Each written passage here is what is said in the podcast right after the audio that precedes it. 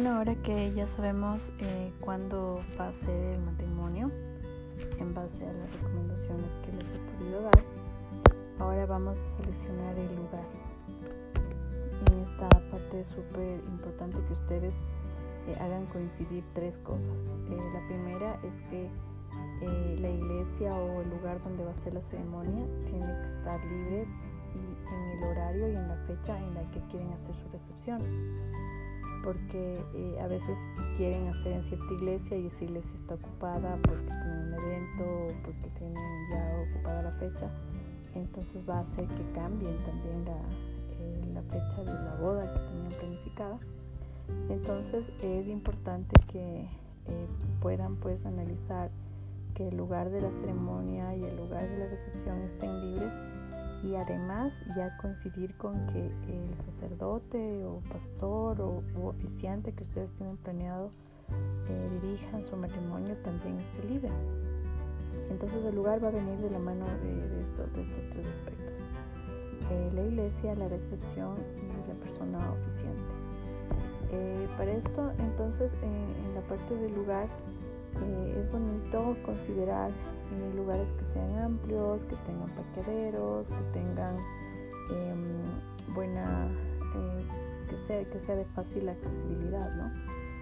porque también deben considerar que, que no son solamente los invitados, sino también los proveedores.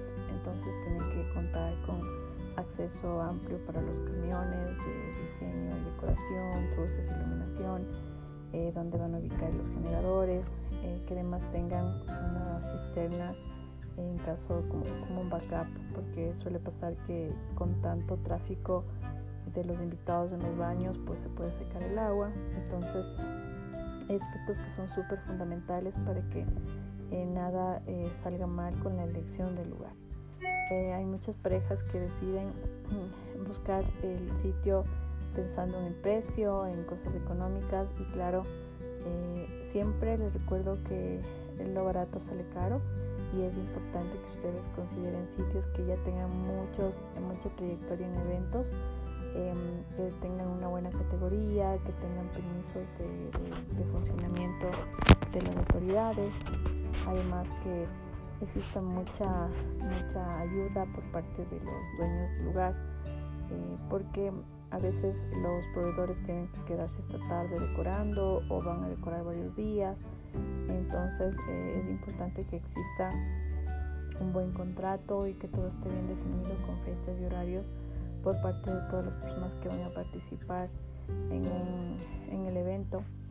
Eh, también eh, hoy en día hay que considerar las medidas y normas de bioseguridad que ya están siendo implementadas en, casi todas las industrias y obviamente en la de eventos no es la excepción. Ustedes saben que, un contagio masivo se puede provocar en un evento donde, donde estaban programadas varias personas, entonces es clave que ustedes estén considerando sitios que tengan sitios y proveedores que tengan eh, toda la parte de bioseguridad muy bien planteada, que esté eh, bien claro y distribuido con todos los proveedores y actores de, su evento.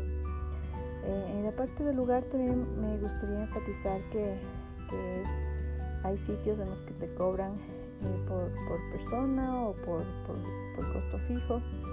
Entonces hay una recomendación, hay, hay parejas que han decidido invitar a amigos y familiares solo a la fiesta, entonces eh, este tiene otro costo, ¿no? Entonces también que consideren este, este, este tip, sugerencia para que, para que sepan también cómo negociarlo.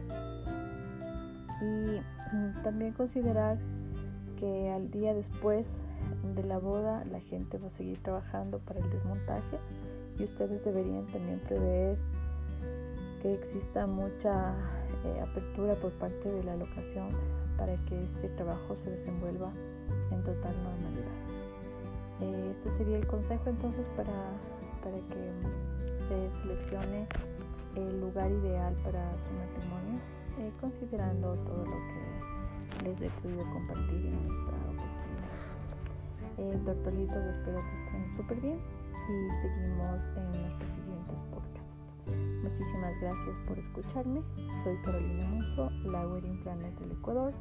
No olviden seguirme en las redes sociales como Mi Boda Mágica y en YouTube como Carolina Muso Wedding Future. Hasta pronto.